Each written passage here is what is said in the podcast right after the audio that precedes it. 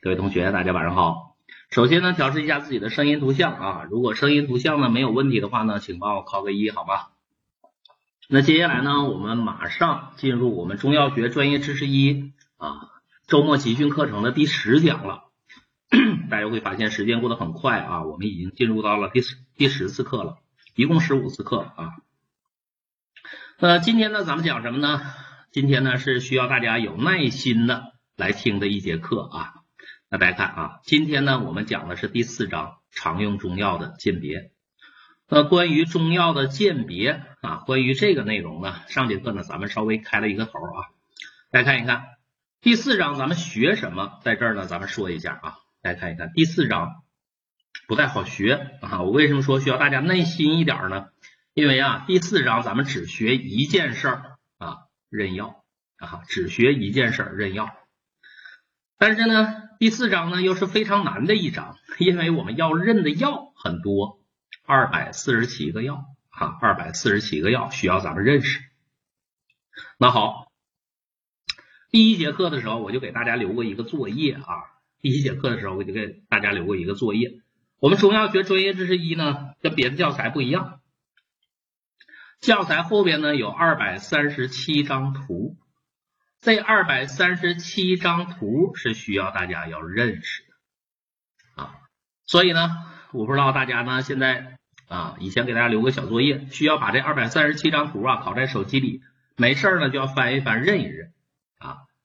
所以呢，咱们来说啊，第四章学什么？第四章中药鉴定学什么？就学一件事儿，认药啊，就学一个事儿，学认药。而这些药啊，咱们怎么去认这些药呢？这又是需要我们要解决的一个问题了。那这些药咱们怎么去认识它？咱们不能把这二百四十七个药都混在一起认呢。所以呢，咱们认药的时候呢，需要大家要分块啊，需要把这些内容啊，需要给需要分解开啊，需要分解开。所以呢，咱们来说啊，这二百四十七个药啊，这二百四十七个药怎么学啊？这二百四十七个药怎么学？你不能把这二百四十七个药混在一起来学啊。你先好把它分好块儿，分三大块儿：植物药、动物药、矿物药。好了，植物药最多二百一十种。那好，那我再接着分，把植物药呢再分为根、茎、皮、叶、花、果、草一类一类的。比如说呢，我要认药的话，我得一类一类的学啊，我得一类一类的学。考试呢，它也会一类一类的考你。比如说茎木类的这十三种，我能分清谁是谁就行。叶类的这九种，我能分清谁是谁就行，我没必要把叶类的和皮类的混在一起来学。我不知道我这么说啊，大家是否能理解啊？不知道我这么表达，大家是否能理解？大家注意了啊！第四章认药怎么认？一类一类的来认啊，一类一类的来认。好了，分好块了，那好，同一个类型的，我就一个一个认了。那每个药需要我学什么呢？大家看，我先把它分好块了，一类一类的去记啊。我们一类一类的去学，分好块了之后，我怎么学呢？大家注意了，每个药需要我认什么？两件事，第一个图片你得会。所以呢，我说到了啊，前面呢给大家留过一个作业啊，前面给大家留过一个作业，我们。一共是二百四十七个药，其中有二百三十七个是有图的，基本上每个药都有图。所以学到这儿了，你这个图认不认识啊？这图片是要考的，考试的时候给你个图，问你这个药是啥，你得能知道？所以呢，图片得认啊，图片得认。在这儿呢，我强调一下啊，我在这儿呢强调一下，同学们，如果这些图片你还没考在手手机里的，你现在就考一考。啊，把这个我们教材上二百三十七张图拷在你的手机里啊，你利用你的闲暇时间哈，你得坐个公交车呀，等个地铁的时候就拿出来看一看，看看哪个叫黄连，哪个叫大黄啊，看一看那个川乌长啥样，草乌长啥样啊，把它们都认识，这是第一个图片。图片认识了还不行，另外呢，它还除了图片还考你文字特征。所以呢，第二步每个药我还得学啊，要记住每个药有什么特征啊。再看每个药有什么特征呢？啊，每个药有什么特征呢？有术语的你就记术语了，比如说什么秋眼头啊、菊花心儿啊、狮子头啊，有术语的记术语，没术语的要跟着我一起把每个药材的标志性特征把它挑出来。也就是说啊，你怎么能认识黄连？你得看着过桥了，知道它长啥样，断面色黄，味极苦，表面有过桥的那个是黄连。你得把这个特征给记住。所以呢，大家看一看，每个药学什么，就这两件事儿，对着图片找特征啊，对着图片找特征，一共是二百四十几个药，你把这二百四十几个药对着图片把特征都找到了，好了，那这二百四十几个药你也就认识了啊，这么来学哈，这么来学。但是呢，在认这二百四十七个药的过程中啊，有一些是容易混淆的，比如说川乌、草乌我分不清啊，白芍、赤芍我分不清，那咋办？那好，你越分不清，你越要把这两个药放在一起来比对。比如说川乌、草乌，我不是分不清吗？那好，我把川乌、草乌放一起，我一定要把它俩分开。白芍、赤芍分不清，那我一定要把白芍、赤芍放一起啊。好了，最后呢，把二百四十七个药都认完了之后，最后由老师给大家来总结必考点，比如说鉴定的术语啊、显微的特征啊、科属的来源呢，这些内容不要你去学。由我最后给大家来总结，我让你背啥你就背啥，有口诀的背口诀了，有表格的记表格了。好了，这回大家知道第四章应该怎么学了是吧？呃，有的同学问怎么考到手机里？怎么考到手机里？最简单的方法拍照片啊，最简单的方法拍照片。你要是有电子版，直接就拷在手机里就行啊，直接就拷在你的微信、QQ 里就行。如果没有电子版的啊，那你就拍照片啊。还有呢，有的同学问到了这个资料找谁要哈？这个呢，我建议大家问问咱们教辅的老师，因为呢，我呢主要是上课哈，我没有资料发给你哈，我没法发给你啊，跟自己的老师要一下好吗？OK，那接下来呢，咱们来看一看啊，接下来呢，咱们来看一看，也就是说第四章咱认药，每个药怎么学，对着图片记特征。有术语的记术语，没术语的跟着老师来找特征就可以了啊！这是我们现在要做的啊！这是我们现在要做的。好了，那现在开始呢，咱们就一类一类的药来学啊，一类的一类的来学。我们首先来看植物药，植物药的第一种，我们来看根和根茎类的中药啊。第一种呢，咱们就来看根和根茎类的中药。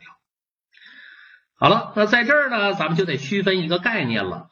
要认这些药之前，我先问问大家，大家知道啥叫根，啥叫根茎吗？啊，啥叫根，啥叫根茎吗？在这儿呢，我解释一下啊，在这儿我给大家解释一下。比如说，我找了个图片，大家请看人参。人参这个药啊，大家看，长在地上的，这是它的茎啊、叶呀、花果，这咱都认识。而啥是根呢？大家注意了，人参是不是有个脑袋呀？人参的这个脑袋就叫根茎啊，人参的脑袋就叫根茎，根茎下边长的这才是它的根啊，这才是根的。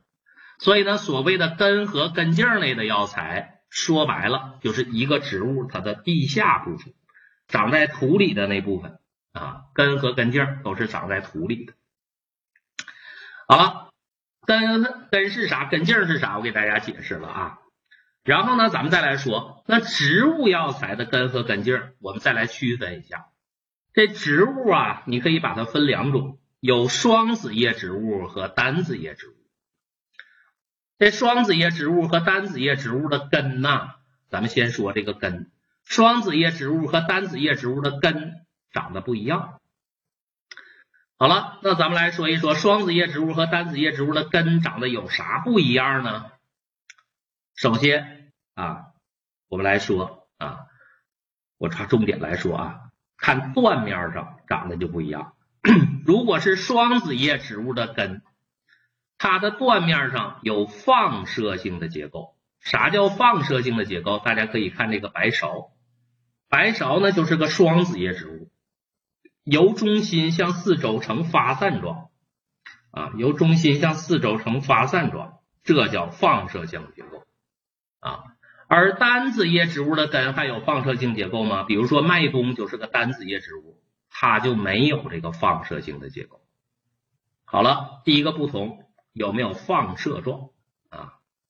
第二个，双子叶植物也好，单子叶植物也好，断面上都有一圈环儿啊，断面上都有一一个环儿，大家注意了，都有这个环儿。如果是双子叶植物，这个环叫啥？叫形成层啊。如果是双子叶植物，这个环叫形成层。如果是单子叶植物，也有这个环，这个环叫啥？叫内皮层啊，叫内皮层。比如说石菖蒲就是单子叶植物，它这个环就叫内皮层。白芍呢就是双子叶植物，它这个环呢就叫形成层。这是第二个不同，这个环啊，这个环环纹不一样。双子叶植物呢，断面上有放射性结构，有放射状结构，有形成层；单子叶植物呢，断面上没有放射性啊，没有放射状的结构，而且它那个环呢，不叫形成层，叫内皮层。好了，这是两点不同，还有一点不同，看一看这个中间有没有髓。双子叶植物根中间是没有髓的，而单子叶植物的根中间是有髓的。所以呢，大家看一看啊，双子叶和单子叶植物的根长得不一样，有啥不一样？大家记这三条：放射状形成成有无没有髓的，这是双子叶植物的根；没有放射状，长的环叫内皮层，中间有髓的，这是单子叶植物的根。好了，这回呢，大家区分开了啊，双子叶植物和单子叶植物的根长得不一样。那好，那我们再来说，它俩的根长得不一样，那这个根茎长得一样吗？也不一样。所以呢，下一张表我们再来看，双子叶和单子叶植物的根茎长得也不一样。有啥不一样呢？大家看一看，如果是双子叶植物的根茎啊，如果是双子叶植物的根茎，断面上也是放射状结构，长那个环呢，也叫形成层。如果是单子叶植物的根茎呢，没有放射状，长得还叫内皮层。但是最不一样的，大家看一看这个髓，双子叶植物的根里边没髓，但是根茎里有髓了。而如果是单子叶植物，正好相反，根茎里就无髓了。大家看到了吗？来看，通过两张表，咱们来比较一下双子叶和单子叶植物的根有啥不一样？根茎有啥不一样？通过这两张表呢，咱们就总结出来一个道理啊，不管是根还是根茎啊，我拿了一个药，我就看断面，不管是根还是根茎，如果我看到了放射状结构，如果我看到了放射状结构。我看到这一个环叫形成层，它一定是双子叶植物。所以呢，通过放射状结构和形成层来判断它是双子叶植物还是单子叶植物。那它是根还是根茎呢？如果我看到了放射状的结构，比如说我现在呢拿来一个北豆根，拿来这个北豆根呢，我一看，哎，这个北豆根呢有放射状结构。首先确定一点，它是双子叶植物。它是双子叶植物了，那么它是根还是根茎呢？我看它中间有没有髓。双子叶植物，我看北豆根中间是有髓的。大家注意了，双子叶植物根茎有髓，根里边是没有髓的啊，根里边是没有髓的。所以呢，我拿到了一个北豆根，我一看到有放射状结构，确定了它是双子叶植物。那它是根还是根茎呢？因为它中间有髓，所以它是双子叶植物的根茎。我说明白了吧？所以呢，通过这两张表给大家比较的是双子叶植物和单子叶植物的根和根茎长得有啥不一样啊？一般来讲，双子叶植物和单子叶植物是有这样的规律的啊，但是有的呢，它长得就不太规律，有特殊的。有的呢长长的是异常构造，谁有异常构造呢？大家看一看，比如说商鹿断面上有罗盘纹，跟别的药长得不一样。牛膝穿牛膝，断面上有异常的维管束的小点儿，叫筋脉点儿，比跟别的药也不一样。还有何首乌，断面上有云锦花纹，跟别的药也不一样。这都属于什么异常的构造，长得比较特殊。好了，特殊的呢，咱先不聊啊，特殊的咱先不聊啊，咱们先看一般的。双子叶植物的根和单子叶植物的啊，双子叶植物和单子叶植物的根和根茎都是有不一样的。记住了，只要是双子叶植物，断面一定是放射状啊。只要是双子叶植物，断面一定是放射状的。好了啊，这个呢，咱不聊太深啊，我再多多说了，大家可能又听不懂了啊。好了，咱们就理解到这个程度就可以了。那好，咱们可以做做个小游戏啊，在这儿呢，咱们可以做个小游戏。我这个小游戏呢，这么考你：我给你个白芍啊，我给你个白芍，我问你，白芍是双子叶植物还是单子叶植物？给你个白芍，问你，双子叶植物还是单子叶植物啊？双子叶植物，为啥呀？为啥是双子叶植物啊？因为白芍断面上有没有放射状的？有没有放射状的纹理？有啊，白芍那菊花心儿嘛，不就是放射状的吗？好了，这是第一个问题啊，它是双子叶植物，没错，因为它有菊花心儿，有放射状的结构。那我第二个问题，请问白芍它是双子叶植物，这确定了？那请问？它是根还是根茎呢？再请问你，这个白芍它是根还是根茎呢？它是根还是根茎，就看啥了？看它中间有没有髓，对不对？白芍中间有没有髓呀？没有。双子叶植物定了，中间没有髓的是啥？根啊。它没有髓，所以呢，它是根。它要是有髓，就是根茎了。这回明白了吧？为什么咱们要学这个啊？为什么要咱们要学这个？